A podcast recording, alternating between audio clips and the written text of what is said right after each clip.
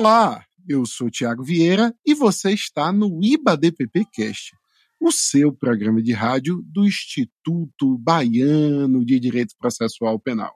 Hoje tenho a alegria de receber aqui a professora Thais Lemos Duarte, ela que é pesquisadora de pós-doutorado no programa de pós-graduação em Sociologia da Universidade Federal de Minas Gerais, pesquisadora do Centro de Estudos da Criminalidade e Segurança Pública da UFMG e ainda desenvolve consultorias sobre sistema penal e prevenção à tortura. Ela é bacharel em Ciências Sociais pela Universidade do Estado do Rio de Janeiro, mestre pelo Programa de Pós-Graduação em Sociologia e Antropologia pela Universidade Federal do Rio de Janeiro e doutor em Ciências Sociais pelo Programa de Pós-Graduação em Ciências Sociais da UERJ.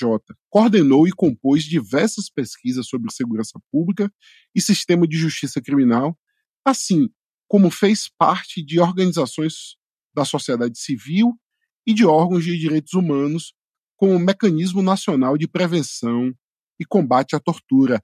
E é justamente sobre esse tema que iremos conversar hoje. Olá, professora Thais, como vai? Olá, Tiago, como vai? Um prazer conversar contigo. Prazer é todo nosso, professora. Queria muito lhe agradecer a sua disponibilidade de tirar um tempinho para conversar conosco aqui da Bahia, do IBADPP Cast.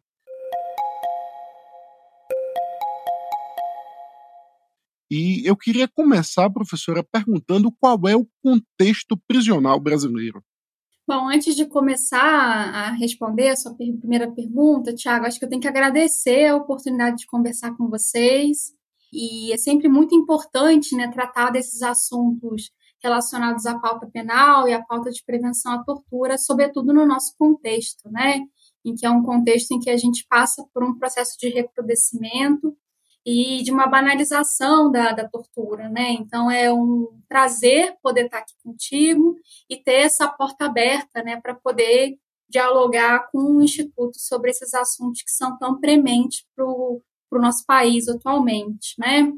E aí, para falar um pouco do contexto prisional brasileiro atual, eu acho que é importante fazer uma espécie de retrospectiva então, eu vou voltar ao Brasil do início da década de 90, num período em que a gente ainda estava marcado pelo fim da ditadura civil-militar, em que os problemas urbanos né, ensejavam de forma significativa um aumento da insegurança, em especial na classe média. Nessa época, né, começou a ganhar força a ideia de que apenas através do campo penal seria possível conter a delinquência. E aí duas dimensões se projetaram com força né, nesse contexto. Em primeiro lugar, ficou pautado pela noção repressiva em relação ao ato delituoso, a ideia de que o crime é um ato que viola direitos estabelecidos, em especial os relacionados à propriedade e à liberdade individual. Em segundo lugar, com foco no comportamento criminoso, se pontuou a necessidade de isolar a pessoa considerada socialmente como desviante. Como consequência disso, existiu uma ênfase é, excessiva na detenção é, como tecnologia que permitiria identificar o potencial criminológico, né, quem era o criminoso social, caracterizar a responsabilidade da pessoa que pratica o crime e justificar a penalidade, que em geral é a privação de liberdade. A prisão foi compreendida como o principal mecanismo de transformação dos indivíduos, em especial dos mais pobres e dos negros. Nas últimas três décadas, então, o que a gente enxerga né, é que o tom dominante das ações penais tem sido a promoção da segregação de pessoas consideradas criminosas através de um programa de encarceramento massivo, sem que necessariamente fornecer respostas inclusivas. Eu trouxe para a conversa de hoje né, alguns dados para indicar os efeitos dessa abordagem penal. E aí não é novidade para quem estuda e para quem trabalha com a questão que em 2019, conforme o Ministério da Justiça, o Brasil dispunha de 755 mil pessoas custodiadas, a terceira maior população carcerária mundial. Esse contingente significava 366 pessoas presas para cada 100 mil habitantes Lembrando que a média mundial é de 145 presos para cada 100 mil pessoas. Em quase 30 anos, nas últimas três décadas, a população carcerária do Brasil se multiplicou por seis. E caso a gente continue com esse perfil de crescimento, o país vai alcançar em breve a taxa de encarceramento mais alta do planeta, posição que hoje pertence aos Estados Unidos, que apresenta 700 pessoas detidas para cada 100 mil habitantes. E aí cabe destacar né, que todo esse cenário de encarceramento massivo é impulsionado por legislações penais cada vez mais estritas. E o caso mais emblemático seria a Lei de Drogas, implementada no Brasil em 2006, cujos efeitos foram aumentar a pena mínima de 3 para 5 anos por delitos de tráfico e reduzir os benefícios relacionados à progressão de regime. As pessoas detidas como traficantes, né, com base nessa lei, permanecem então mais tempo no cárcere, o que explica, né, em alguma medida, o aumento da população carcerária e das taxas que eu indiquei antes. De fato, né, eu não poderia deixar de dizer aqui que as mulheres foram as mais afetadas pela lei de drogas. Apesar de representarem só 6% das, das pessoas detidas no Brasil, as taxas de crescimento no número de presas é muito maior em comparação às dos homens. Entre os países que mais encarceraram entre 2000 e 2016, por exemplo, os Estados Unidos, experimentaram um aumento de 18% no número de mulheres presas. A China é, representou um aumento de 105%. E aí, enquanto isso, o Brasil teve um incremento impressionante de 455% é, de mulheres presas. Esses números né, criam uma situação complexa do ponto de vista social, porque, entre muitos outros motivos, né, as presas são geralmente as responsáveis por manter os seus lares e cuidarem dos seus filhos. Só que, ao invés de terem seus atos analisados pelo sistema de justiça criminal como consequência de um processo de feminização das, da pobreza, as mulheres acabam sendo responsabilizadas pelas suas ações como se elas fossem tão só relacionadas a uma opção racional, individual e utilitária. Então, né, além de, de terem suas trajetórias afetadas pela privação de liberdade, os filhos dessas mulheres também se tornam vulnerabilizados pelo contato, mesmo que indireto, com o sistema penal. Os aumentos do nível de encarceramento né, geram uma superlotação crônica nas nossas prisões.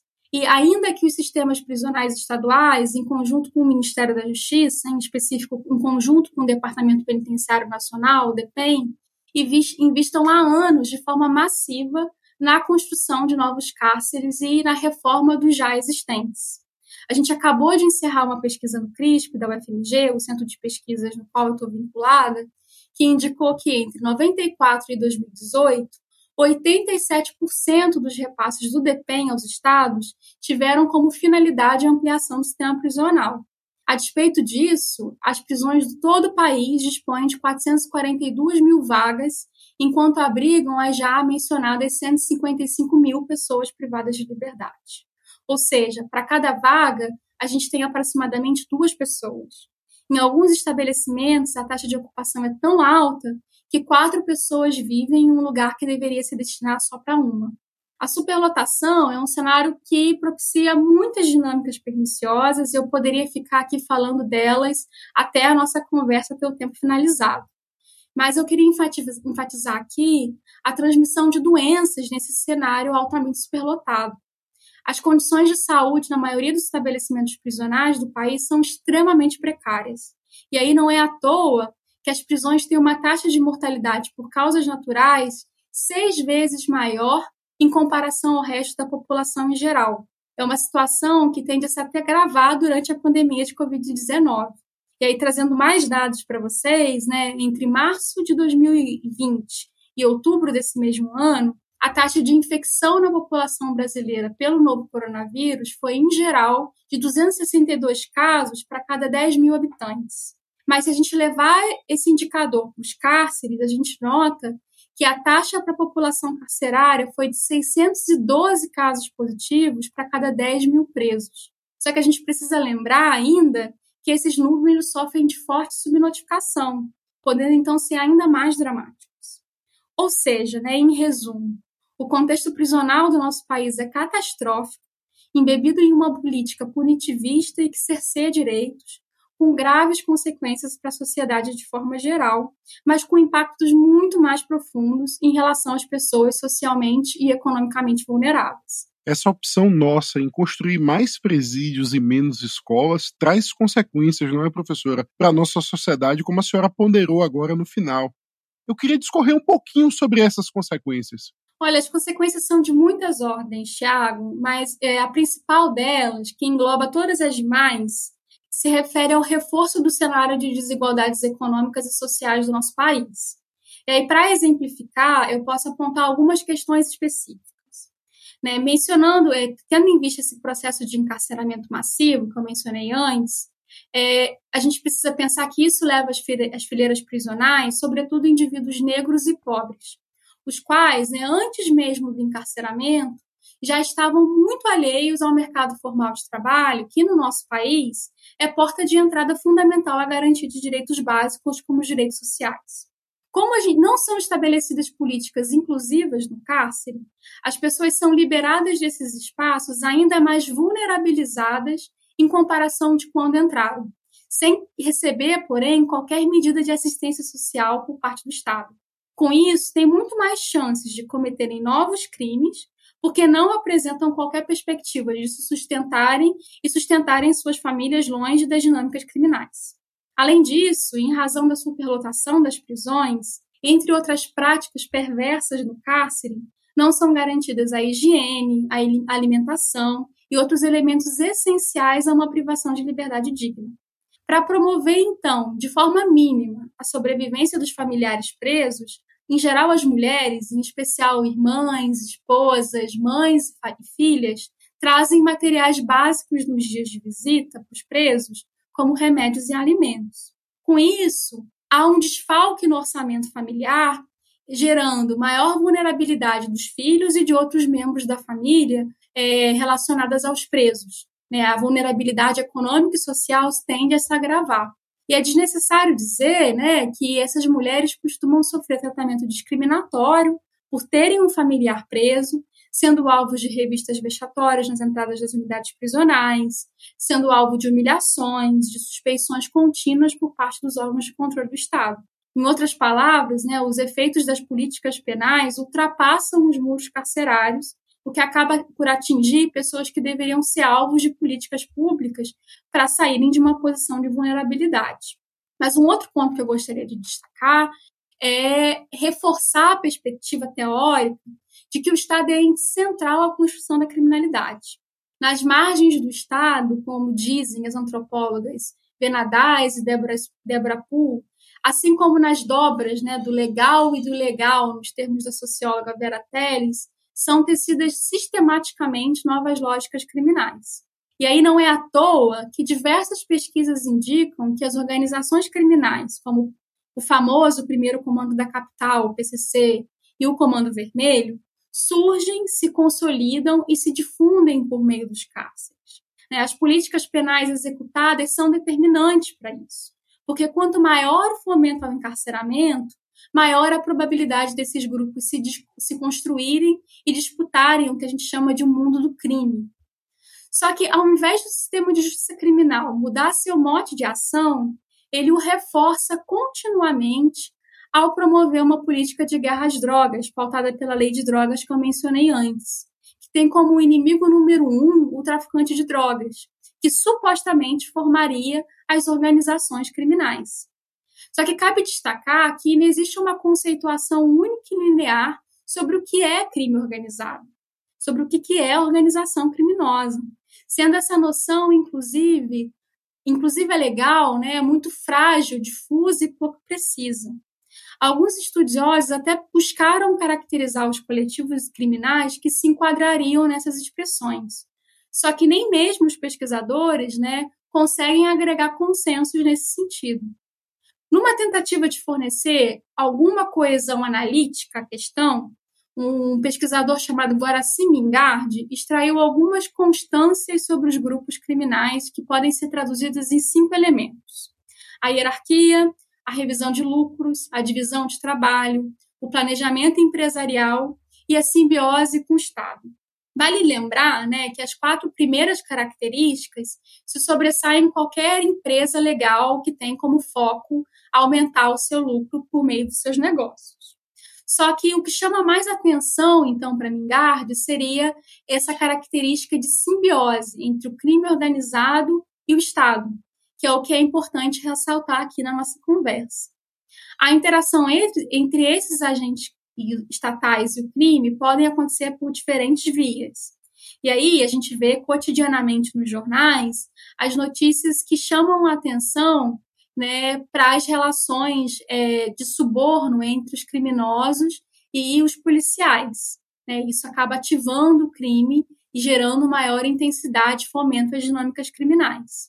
Do mesmo modo, né, a simbiose também se conforma quando os órgãos do sistema de justiça ajudam a construir e a reforçar o imaginário sobre o crime organizado como um problema social, conferindo, em especial às pessoas taxadas como traficantes, uma noção quase mitológica a respeito do crime. E aí é muito boa a, a reflexão da pesquisadora Jaqueline Muniz, que diz que crime organizado e organização criminosa seriam, então, espécies de operadores de sentidos, capazes de fornecer uma aparente união, o que na verdade são reuniões arbitrárias de práticas, de traços ou aspectos sensíveis que estão retirados do seu contexto, de sua história. E isso acaba por permitir gerar processos de sujeição de indivíduos vulnerabilizados pelo contato com ambientes marginais, como os cárceres e as periferias urbanas e, em concomitância, reforça determinadas políticas, como as centradas no encarceramento massivo, sobre o qual a gente já conversou antes. E essa interação, professora, acaba criando um, uma dinâmica por essas organizações criminosas no interior e fora das prisões. Eu queria que a professora comentasse um pouquinho sobre isso. Bem, Tiago, boa parte das organizações criminais se origina nos cárceres e aqui eu foco nas relacionadas às tradicionalmente ligadas às dinâmicas do tráfico de drogas. Quando a gente fala de milícia, como as que dominam territórios do Rio de Janeiro, a gente se depara com um cenário um pouco diferente. E aí, um exemplo emblemático de grupos criminais compostos por traficantes se refere ao já mencionado aqui Comando Vermelho, originário do Rio. Né, ao que tudo indica, né, existem muitas controvérsias e incertezas a respeito da origem desse grupo, é, mas há um, como uma espécie de senso comum de que esse grupo foi instituído a partir da convivência entre presos comuns e aqueles enquadrados na Lei de Segurança Nacional, os ditos presos políticos, durante o período da ditadura civil-militar numa prisão da Ilha Grande. Para além das ambiguidades a respeito do nascimento dessa facção, é notável que muitos acontecimentos começaram a ser atribuídos ao grupo dentro e fora das prisões a partir da década de 80. Só que, diferente do ventilado no senso comum, não necessariamente esses grupos criminais surgem com um interesse comercial voltado ao domínio do tráfico e de outros mercados ilegais em determinado território. Tanto, esse, tanto referido Comando Vermelho, quanto alguns grupos da Bahia, como o Comando da Paz, o Grupo da Perna, em suas origens tinham como objetivo contemplar uma espécie de componente micropolítico a partir da criação de códigos de conduta na cadeia e do estabelecimento de solidariedade entre os presos.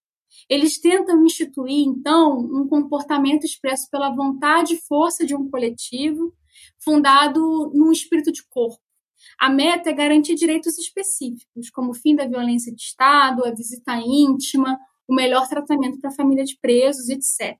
Só no momento posterior e dadas as oportunidades para que eles controlem recursos letais nada desprezíveis, que eles tenham armas né, para se proteger, os grupos começariam a se envolver com o tráfico de drogas. Nessa fase, a ação das organizações se desdobra dos cárceres para áreas empobrecidas das cidades sendo imposto à população local o que a gente chama de proceder, característico do mundo do crime, que nada mais é do que um conjunto de valores e regras de ordem moral impostos à população marginal. Como a resposta do Estado ao crescimento das atividades do tráfico de drogas costuma ser o acirramento e reforço de políticas repressivas com foco nas populações pobres, as dinâmicas do tráfico se diversificam ao, ao longo do tempo criando diferentes postos e posições entre os seus membros. Em consequência, né, e a gente vê muito isso ser noticiado na imprensa, ocorrem constantes trocas de lideranças, ocorre uma intensificação nas disputas por territórios, um investimento mais pesado em armamento, um acirramento dos confrontos armados e mudanças nos padrões de sociabilidade entre traficantes e moradores. O professor Machado da Silva é, associava o tráfico, especialmente o desenvolvido nas favelas do Rio de Janeiro, a uma sociabilidade identificada como violenta. Baseada num individualismo exacerbado, essa sociabilidade promove uma relação objetal com o outro, né? O indivíduo passa a ser visto como um objeto, retirando da interação qualquer relação de é, alteridade. Essa relação passa a ser pautada por um princípio da subjuga subjugação pela força. As organizações criminosas seriam, então, portadoras de uma visão do mundo que cancelaria a subjetividade do outro, pensado como um fundamento da vida coletiva.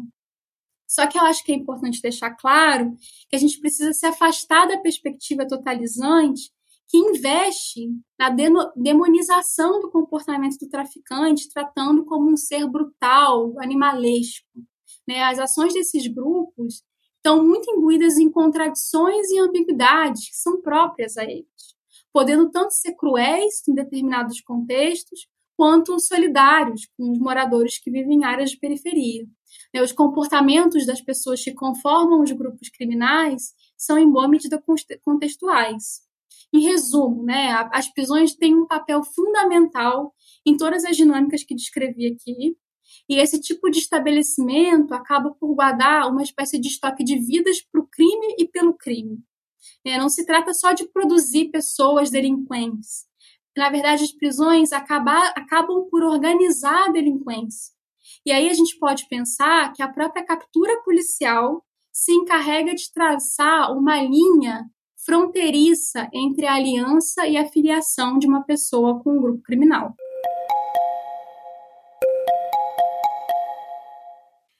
Eu não tenho a menor dúvida disso, né, do papel que essa violência estatal da segregação, muitas vezes direcionadas a grupos étnicos e raciais e sociais muito bem definidos, geram outras violências dessa política penal executada no país. E eu queria que a senhora comentasse um pouquinho também sobre isso, aproveitar aqui essa aula que está maravilhosa. Bom, maravilhosa que você que está dizendo, Tiago. Estou aqui me esforçando para falar de assuntos muito complexos, né? Que conversar é, sobre eles em tão pouco tempo é um grande desafio. Eu espero que esteja sendo produtivo para você e para as pessoas que estão nos escutando. Mas para responder essa sua pergunta, eu vou me remeter a um conjunto de reflexões que eu ando desenvolvendo com alguns pesquisadores parceiros, em especial com a minha querida Gorete Marques, do Núcleo de Estudos da Violência da USP, sobre a sistematicidade da tortura no Brasil. Inclusive, na semana passada, né, no final de julho, junho, desculpa, Gorete, Giane Silvestre e eu lançamos um relatório de pesquisa encomendada pela Organização de Prevenção à Tortura dinamarquesa Dignity. E nesse documento, com base em narrativas de atores de São Paulo e do Rio de Janeiro voltados ao acolhimento de vítimas de tortura, a gente discutiu de sobre todos esses elementos sobre os quais a gente tem conversado aqui e que podem ser compreendidos como ferramentas do Estado para controlar populações empobrecidas. Essas ações formam um conjunto de práticas que a gente considera torturantes, cujo efeito é perpetuar as desigualdades históricas no Brasil. Então, que a gente chega à conclusão né, que a tortura não é necessariamente perpetrada de modo localizado no tempo e no Estado contra certas pessoas, como analisado por muitos setores sociais, como os que formam o sistema de justiça criminal. A prática, então, na nossa perspectiva, está alastrada a diversos contextos, dirigida a muitos atores, realizada de forma perene. Nessa lógica, as dinâmicas de privação de liberdade adotadas no nosso país são em si mesmas torturantes. As prisões são afetadas pela superlotação, pela infraestrutura precária, pela eh, alimentação deficiente, pelo maltratamento fornecido às famílias de presos, para além de serem espaços afligidos pela violência física cometidas por agentes de segurança contra os presos, como eu falei aqui nas respostas anteriores. Similarmente, né, conforme os entrevistados dessa pesquisa que a gente realizou para a Dignity, muitos espaços de pobreza urbano são percebidos como palcos cotidianos da letalidade policial, além de se transformarem em cenários de agressões físicas contra moradores, a processos, gerarem processos estigmatizantes, entre outros aspectos compreendidos como torturantes. No Rio de Janeiro, né, destacam-se as operações das polícias civil e militar nas favelas, e o massacre recente na favela do Jacarezinho, em que morreram 28 pessoas, é mais um caso emblemático nesse sentido, dentre outros tantos casos dramáticos que tiraram a vida de tantas pessoas. Já em São Paulo, ganham relevo as perseguições protagonizadas pela Polícia Militar a suspeitos de roubo e de tráfico. Não obstante disso, quando essas violações finalmente chegam a ser processadas pelo sistema de justiça, o que é bastante incomum, porque em geral elas tendem a ser invisibilizadas, ou são desclassificadas para crimes mais brandos, de forma que a prática que deveria ser compreendida como tortura é identificada como uma lesão corporal que tende a ganhar uma pena mais baixa, ou mesmo o caso é arquivado. As vítimas costumam ser revitimizadas nesse cenário, quando não, são criminalizadas e descriminalizadas e discriminadas, o que gera mais preconceito, gera mais sofrimento. Não é raro ouvir gente, relatos de familiares de vítimas de violência estatal que escutaram xingamentos, humilhações de determinado agente público e, inclusive, chegaram a ser responsabilizadas pela violação sofrida. Várias mães de violência de Estado pela polícia já me narraram que os agentes de segurança costumam indicar que os filhos delas morreram por serem bandidos, entre aspas, claro. E no limite, o ocorrido é de responsabilidade materna. Afinal, né, as mães não teriam criado os filhos direito, tornando-os criminosos. Então, não seria de exagero apontar que o assujeitamento sistemático a atos de violência estatal se torna uma espécie de estilo de vida, novamente entre aspas, aos pobres, sendo construídas assim trajetórias pautadas por um permanente medo de ter medo, né, os grupos de indivíduos social e economicamente vulneráveis costumam conviver com uma instabilidade e a expectativa de que a qualquer momento um tiroteio ou uma abordagem policial violenta vai romper com a sua suposta tranquilidade, acabando com a sua vida, ceifando com a sua vida. Por isso, a gente escutou nessa pesquisa termos como terrorismo de Estado, violência de Estado, brutalidade de Estado, genocídio e violência política para caracterizar as violências cometidas reiteradamente por atores públicos contra grupos empobrecidos. Nessa mesma lógica, né, acabou ganhando destaque nas narrativas das pessoas que a gente entrevistou a ação do PCC nas periferias de São Paulo. O grupo acaba por impor um conjunto de valores e regras de ordem moral às populações marginais. E esse código de comportamento se relaciona aos chamados debates, conhecidos pela imprensa como tribunais do crime, que tem como objetivo o julgamento extralegal de pessoas acusadas a transgredir as normas do grupo. Ou seja, essa forma de administração de conflitos, inaugurada inicialmente entre os presos para regular as condutas no cárcere, ganhou legitimidade em parcelas pobres da população que passaram a acionar o PCC para resolver rixas interpessoais, evitando uma solução por via letal. Muitos pesquisadores, né, como a Camila Dias o Gabriel Feltran, dizem inclusive que os índices de homicídio do estado de São Paulo se reduziram a partir da imposição desse código de comportamento dos debates. O PCC teria monopolizado o emprego da violência legítima do mundo do crime, alcançando a prerrogativa de controlar e regular as atividades ilícitas que compõem o núcleo da economia criminal paulista. As pessoas com quem a gente falou na pesquisa indicam que os debates né, são demonstrações simbólicas do uso da força por parte do PCC, que ao mesmo tempo em que desenvolveu meios considerados racionais de punição, pune exemplarmente os considerados transgressores. A população empobrecida se vê então uma, sob uma espécie de cerco. Né? Ela está tanto sujeita às arbitrariedades cometidas pelos agentes do Estado e ainda encontra-se sob o jugo de grupos criminais que estipulam regras muitas vezes imprevisíveis, que podem é, variar a aplicação conforme a pessoa que aplica. Só que é muito importante destacar o seguinte, Tiago. Mesmo quando os grupos criminais atuam diretamente para subjugar populações marginais, é o Estado responsável por não desenvolver de forma democrática seu monopólio da violência legítima. Nesse caso, o Estado se omite das suas funções, deixando determinadas práticas a cargo dos grupos criminais. A consequência de tudo isso é que são formadas trajetórias vitimizadas que têm como marca a tortura é, desenvolvida de modo cotidiano.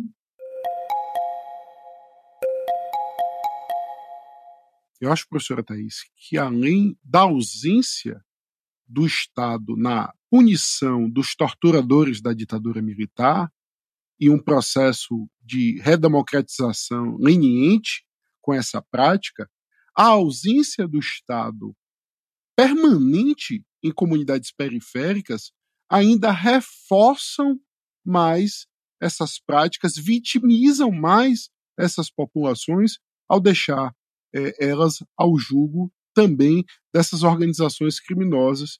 E talvez isso explique o porquê a gente normaliza a prática de tortura e porque algumas pessoas se sentem à vontade de, no Congresso Nacional, é, saudar torturadores como se heróis fossem.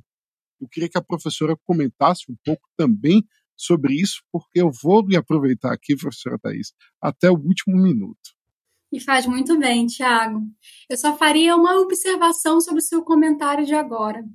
É, o, o Estado não é ausente em determinados territórios. O Estado é extremamente presente, só que ele é presente de uma maneira diferente é, quando comparado a outros territórios. Num espaço marginal, né, seja uma periferia ou cárcere, o Estado está muito presente, mas numa perspectiva de controle, de subjugação, de reforço das desigualdades. Enquanto num território rico, um, bairro como Leblon, no Rio de Janeiro, a presença estatal é completamente diferente. Né? Eu acho que isso é muito importante, porque não existe um vácuo de poder. É simplesmente uma omissão do Estado no cumprimento da garantia de direitos. Perfeito. E aí, né, a tortura é um elemento, né, como se fosse uma, uma, uma, uma ferramenta para engendrar as relações que a gente tem no nosso país. Né, e ela está disseminada. E eu acho que você tem toda a razão em falar que um dos problemas do nosso país é justamente não ter tido uma transição é, para a democracia em que é, responsabilizou o Estado pelas ações cometidas. Né? Mas a gente precisa pensar também que a tortura não é um, um, um elemento que só teve como marca, né, que não só marcou o período da ditadura civil-militar. A tortura é uma prática que marca o Brasil desde os tempos mais recuados da nossa história. É, as dinâmicas de tratamento e de punição estabelecidas contra as pessoas escravas constituem exemplos muito claros de como, historicamente, o país costuma tratar determinados grupos sociais. Eu acabo usando muito as reflexões da professora Teresa Caldeira, que destaca nos seus trabalhos, eu sugiro que as pessoas leiam a Teresa Caldeira, porque ela realmente é muito boa, que a tortura no Brasil constitui um sistema de vingança, de modo que a dor e as intervenções no corpo formam um meio de criar ordem. Se os atos de controle do Estado mobilizados contra determinados indivíduos considerados perigosos não são percebidos como cruéis, fica imperando entre nós a noção de impunidade de descrença em relação ao ideal de recuperação. Ou seja, né, predomina nas interações nossas a perspectiva de que a inflição do sofrimento através dos corpos serve como ferramenta de desenvolvimento moral, a dor produz conhecimento, disciplinamento e ordem, devendo ser perpetrada nessa ótica não só sobre os taxados como criminosos, né, mas, é, mas também há muitos outros segmentos sociais.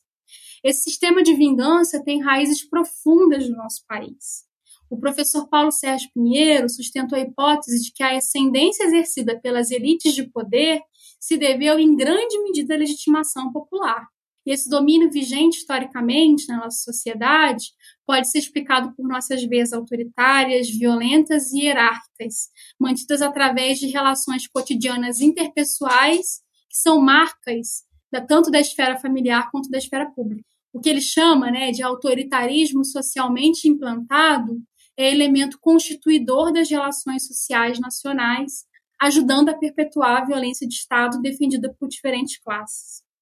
Não é à toa, né? E aí o levantamento feito pelo Datafolha, a pedido do Fórum Brasileiro em 2016, mostra que 57% dos brasileiros defendiam a afirmação de que bandido bom é bandido morto.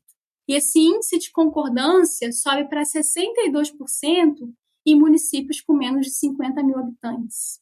Eu não quero dizer aqui, que isso fique bem claro, que as classes pobres são as responsáveis pela disseminação da violência institucional no Brasil. Não é isso.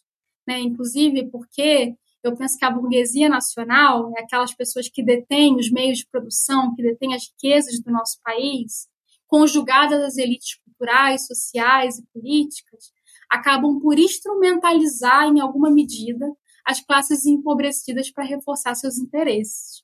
Os grupos dominantes são inflexíveis e suas decisões se pautam pelo emprego da violência institucionalizada na garantia dos seus interesses materiais privados e dos seus fins políticos particularistas. Eles se identificam, então, com formas autocráticas para se autodefenderem e para se autoprivilegiarem.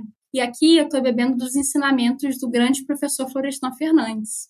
É, o que eles buscam é, sobretudo, a garantia da sua sobrevivência e da sobrevivência do capitalismo, que é o sistema que os mantém numa posição de ascendência social e econômica.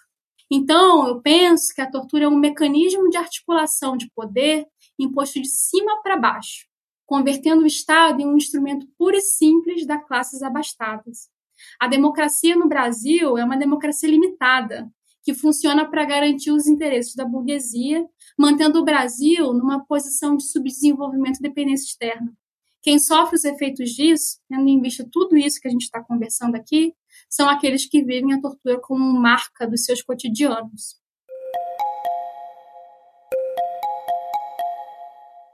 Professora, e nos sobrou, nesse contexto político que vivemos, algum recurso de prevenção à tortura e outras violências cometidas pelo Estado no Brasil? Tiago, o Brasil adotou vários documentos internacionais que repudiam a prática de tortura. Né? A Constituição Federal, no seu artigo 5 diz isso expressamente. Além disso, ele ratificou né, a Declaração Universal dos Direitos da ONU, a Convenção contra a Tortura e outras penas ou tratamentos cruéis, desumanos ou degradantes também da ONU, a Convenção Interamericana para Prevenir e Punir a Tortura. E além dessas normativas, né, em 97, é, com base na Lei 9.455, o, Brasil, o país tipificou o crime de tortura. Ainda, né, para além desses, dessas questões legais, muitos órgãos do Brasil têm a função central para detectar as violações de direitos e reparar as vítimas. Eu poderia destacar muitos, mas eu vou destacar aqui, por exemplo, as ouvidorias, os órgãos do Poder Judiciário, as comissões de direitos humanos. Todos esses órgãos podem integrar o Sistema Nacional de Prevenção e Combate à Tortura, que foi criado a partir da Lei 12.847 de 2013. Essa legislação, é, para além de instituir o Sistema Nacional, instaurou dois órgãos importantes à mobilização dessa política, que são o Comitê Nacional de Prevenção e Combate à Tortura e o Mecanismo Nacional de Prevenção e Combate à Tortura, do qual eu fiz parte entre 2015 e 2017. É, o comitê é formado por 23 membros que são escolhidos é, e designados pelo presidente da República, sendo que 11 são representantes do Poder Executivo Federal e 12 de conselhos de classes profissionais e de organizações da sociedade civil. Como exemplos, né, tem o papel de participar da implementação das recomendações do Mecanismo Nacional de Prevenção e Combate à Tortura, subsidiar o mecanismo com dados e informações, e também é responsável por selecionar os 11 peritos que compõem o mecanismo nacional. Para além dessas três atribuições que eu indiquei, né, que estão muito relacionadas ao mecanismo nacional, o Comitê Nacional tem outras funções, como, por exemplo, é, analisar as políticas de prevenção à tortura adotadas no Brasil é, e nos estados. Por sua vez, o mecanismo nacional é fruto do Protocolo Facultativo das Nações Unidas contra a Tortura, o OPCAT, na sigla em inglês, do qual o Brasil também é signatário desde 2007. É outra ferramenta que o Brasil possui para prevenir a tortura. Formalmente falando, né, com base no CAT, o mecanismo é composto por peritos independentes e autônomos que têm a função central é a realização de visitas regulares sem aviso prévio a espaços de privação de liberdade em todo o país, como prisões, centros socioeducativos, instituições de longa permanência para pessoas idosas, hospitais psiquiátricos, etc. No final das inspeções, os membros precisam redigir um relatório e propor recomendações que são enviadas a autoridades estaduais e federais que são responsáveis direta ou indiretamente por aspectos relacionados à privação de liberdade. Atualmente, o mecanismo está vinculado à estrutura do Ministério da Mulher, da Família e dos Direitos Humanos, que pertence ao Poder Executivo Federal. Para exercer suas funções, o ente acaba dependendo, então, dos expedientes desse ministério tais como estrutura física, recursos humanos, insumos materiais. E além desse aspecto, a legislação de criação do órgão não contemplou outros dispositivos é, importantes à garantia da sua autonomia, o que é um grande problema e o que corrompe o OPCAT. Isso porque né, deixou parte da sua estrutura para ser regulamentada por decreto, como o de número 8.154 de 2013, e ainda né, por outros atos da administração pública, como os proferidos em diário oficial, que todos são muito frágeis politicamente. Os cargos concedidos aos membros do mecanismo não estão previstos em lei. Eles estão dispostos em normas que podem ser alteradas pela presidência da República sem que seja obrigatório passar pelo crivo do Congresso Nacional. E esse tipo de estruturação do mecanismo torna o órgão muito débil, porque, a depender das circunstâncias políticas, as suas rotinas ficam sujeitas à discricionariedade dos gestores públicos, do presidente da República. E aí não é à toa né, que, em junho de 2019, o governo Bolsonaro, Bolsonaro lançou o decreto 9.831, que teve como efeito mudar a estrutura de cargos em comissão do Ministério da Mulher, da Família e dos Direitos Humanos, alterando aquele decreto que eu mencionei antes, de número 8.154 de 2013 essa norma né, acabou desconsiderando as atividades desenvolvidas pelos membros do mecanismo como assalariada, sendo identificadas como prestação de serviço público não remunerado, o que não poderia ser exercida por pessoas vinculadas a redes, a entidades da sociedade civil e as instituições de ensino e pesquisa. Eu fico aqui me perguntando né, quem comporia o mecanismo nacional com essa regra, talvez os militares. Enfim, em consequência, todos os integrantes, né, com sua é, em atuação no período em que foi lançado o decreto, foram imediatamente exonerados. Em reação, o sistema de justiça nacional reviu meses depois essa decisão, mas ainda assim é possível afirmar que a política de prevenção à tortura no Brasil é muito frágil, causada por muitos tensionamentos. De fato, né, assim, é óbvio que a ação dos órgãos estatais são extremamente insuficientes quando o assunto é prevenção à tortura. Pelo menos é óbvio para as pessoas que trabalham na pauta e que estão alinhadas a uma perspectiva de garantia de direitos. É porque o que a gente percebe é que não tem vontade política em responsabilizar os perpetradores do ato e criar meios estruturais para prevenção à tortura no Brasil. Um elemento que potencializa isso é a tendência de se compreender a tortura como uma espécie de crime de oportunidade, que é perpetrada contra indivíduos em momentos e em contextos específicos. Nessa lógica, né, usando essa lógica sobre a natureza da tortura, um agente prisional usa da violência contra a pessoa presa por ela tão só estar tá vulnerável a isso. Nesse mesmo sentido, muitos operadores do sistema de justiça apenas ficam menos reativos em classificar determinado ato como tortura quando ele é cometido por algum agente de Estado que usa meios violentos para obter a confissão de uma pessoa detida. Embora esses, esses dois exemplos que eu expus não estejam errados, deixam de abarcar as muitas complexidades que engendram as violações de direitos cometidas pelo Estado.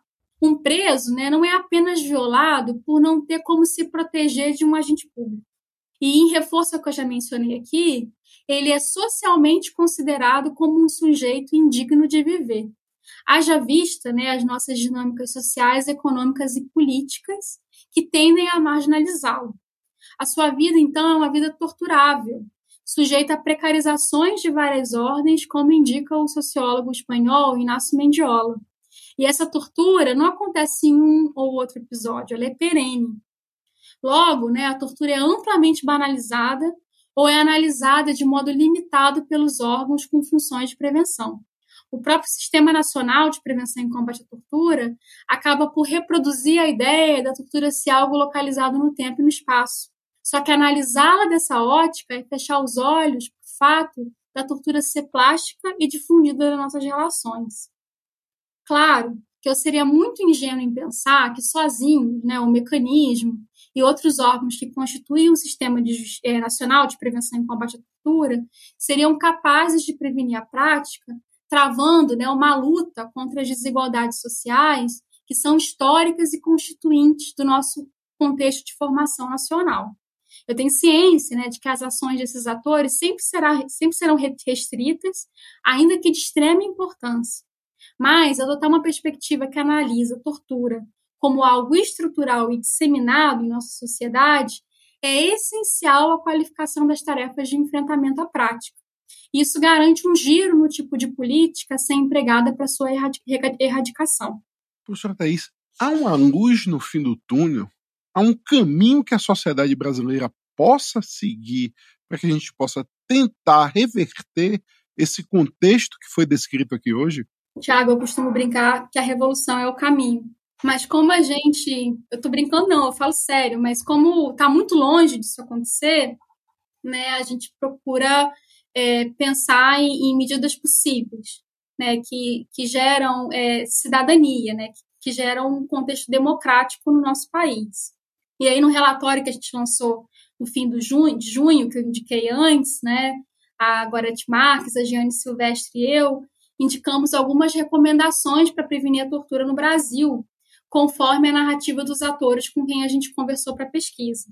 E eles indicaram né, é, a importância, por exemplo, de robustecer os órgãos de controle externo da polícia, como os grupos que compõem o Ministério Público, conscientizar o sistema de justiça, especialmente o Poder Judiciário, de que qualquer tipo de violência estatal deve ser apurada, investigada e devidamente julgada, porque nem o Ministério Público, nem o Poder Judiciário fazem bem essas suas atribuições legais.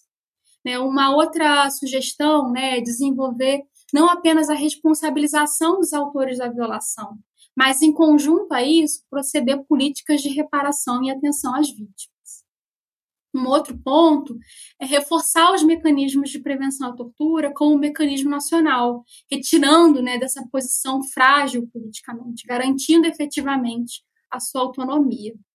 E ainda, né, é, fortificar os programas de proteção existentes, a testemunha, como o Provita e o PPCAM, além de capacitar seus técnicos para que eles desenvolvam uma escuta qualificada das vítimas.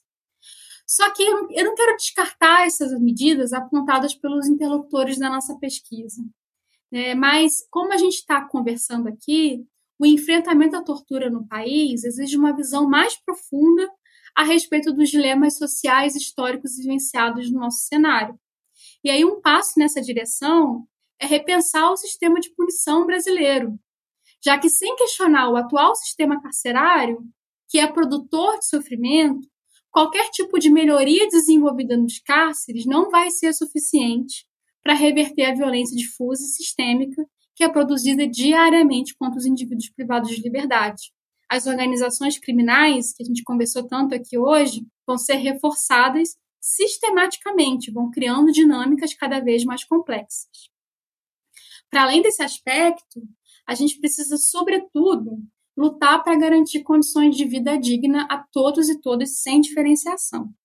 Eu vou citar aqui alguns, alguns, alguns passos nessa direção, como é, que tendem né, a implantar e a reforçar determinadas políticas como renda mínima, pleno emprego, reforma agrária, habitação de qualidade, educação e saúde universais. Isso precisa fazer parte do nosso dia a dia, né? essas pautas devem estar na ponta da língua para a nossa luta. Né? Até porque, ainda que elas pareçam muito distantes da pauta de prevenção à tortura, pleitear essas agendas é buscar reduzir o nosso quadro de desigualdades garantindo que o menor número de pessoas se encontre em posição de vulnerabilidade e assim esteja menos suscetível à violência de Estado. O que eu quero dizer aqui é que a gente não pode segmentar debate. Né? Reduzir a desigualdade é passo central à redução da tortura no Brasil, a erradicação dessa prática no nosso país. Isso porque, né, ao diminuir as assimetrias das relações, a gente promove um cenário mais democrático. Não uma democracia limitada, né, mas uma democracia que tem como base interações menos hierarquizadas, que são alheias às relações de subjugação entre classes em que se mobiliza a tortura como ferramenta de gestão social. Eu fico muito feliz, professora, porque é, democratizar esse debate, ampliar e tirar ele dos limites estritos do campo jurídico foi assim a proposta inicial desse projeto, que é o IBADPP Cash. Então, assim, quando nós recebemos aqui, claro, todas as pesquisadoras e pesquisadores estritamente jurídicos, nós ficamos felizes, tá? porque cada um traz consigo sua bagagem, e sua bagagem é muito maior do que o campo estritamente jurídico, mas eu, particularmente, fico muito feliz, muito feliz, quando eu recebo aqui é, pesquisadores e pesquisadores de outras áreas da ciência, para que a gente possa ampliar esse debate e encontrar alguma solução. Ah, em nome do Instituto Baiano de Direito Processual, eu queria lhe agradecer esse tempo de dedicação a conversar conosco. Acho fiquei assim muito feliz em, em conversar contigo hoje. Eu costumo a conectar os nossos episódios. Eu acho que esse casa muito bem com o episódio 45, é, da advogada Deise Benedito, que também tratou sobre isso, que foi uma perita do Mecanismo Nacional de, de Combate à Tortura. E eu acho assim que é um casamento muito feliz é, entre esses dois episódios e é um tema que nós precisamos estar sempre voltando, falando e discutindo, porque eles têm um impacto muito profundo em nossa sociedade, como a gente observou aqui hoje. Então, mais uma vez, professora, desculpa se até o pleonasmo, eu lhe agradeço é, é, pela sua disponibilidade e queria agora lhe pedir uma indicação de um livro, de uma obra, é, que é uma tradição aqui do nosso programa, para que as nossas ouvintes, os nossos ouvintes, possam continuar a se debruçar sobre o tema geral do nosso instituto, que é processo penal e democracia. Tiago, eu só tenho que agradecer, fico muito feliz em, em trazer uma, uma abordagem sociológica para os debates, né? Porque eu acho que não é possível falar de temas de prevenção à tortura, sistema penal, organizações criminais, sem uma conjunção de uma perspectiva jurídica com uma perspectiva sociológica, né? Uma ou outra sozinha sempre ficam meio capengas, e aí eu acho que esse casamento é um casamento fundamental. Mas eu não vou indicar obras aqui jurídicas, porque eu não tenho nem competência para isso. Eu vou indicar é, algumas é, obras sociológicas que eu acabei citando aqui hoje, né? E aí eu acho que uma, um autor que as pessoas precisam ler mais, que eu estou aqui na minha mesa, porque eu estou lendo um livro dele, é um livro muito bom, é Florestan Fernandes, Revolução Burguesa no Brasil, em que explica como as relações é, do nosso país geraram relações burguesas que ele chama que a burguesia construiu uma burguesia, uma democracia autocrática, né? Assim que a burguesia acabou construindo uma autocracia no Brasil e que o Estado foi pensado justamente para gestar os interesses da burguesia. E aí, né, juntando esse livro com o livro da Teresa Caldeira, Cidade de Muros, que também é uma referência excelente, mostra, né, de que como essa democracia Florestan Fernandes fala de uma democracia limitada, a Teresa Caldeira fala de uma democracia disjuntiva, né, acaba é, precarizando a vida de populações marginais. E nesse contexto, né, a tortura, o sistema penal, né, os órgãos de controle do Estado são mobilizados para disciplinar populações que, no sistema capitalista, podem ou não ser mobilizados né, de acordo com, com o contexto econômico e social que, que vigora, né, o que é muito cruel porque em alguns contextos essas populações são vistas como úteis e produtivas e em outros não. Elas podem ser punidas, podem ser disciplinadas e podem ser torturadas, construindo assim trajetórias torturáveis. Então eu deixo essas duas referências: o grande mestre Florestan Fernandes, Revolução Burguesa no Brasil, é uma das principais obras dele, e Cidade de Muros de Teresa Caldeira. Já tomei nota aqui, professora. Adquirir essas obras e me debruçar sobre elas. Mais uma vez, muito obrigado. E a todos os nossos ouvintes e os nossos ouvintes, eu queria reforçar o convite de, na próxima segunda-feira, acompanhar mais um episódio do nosso IBADPPcast. Até lá!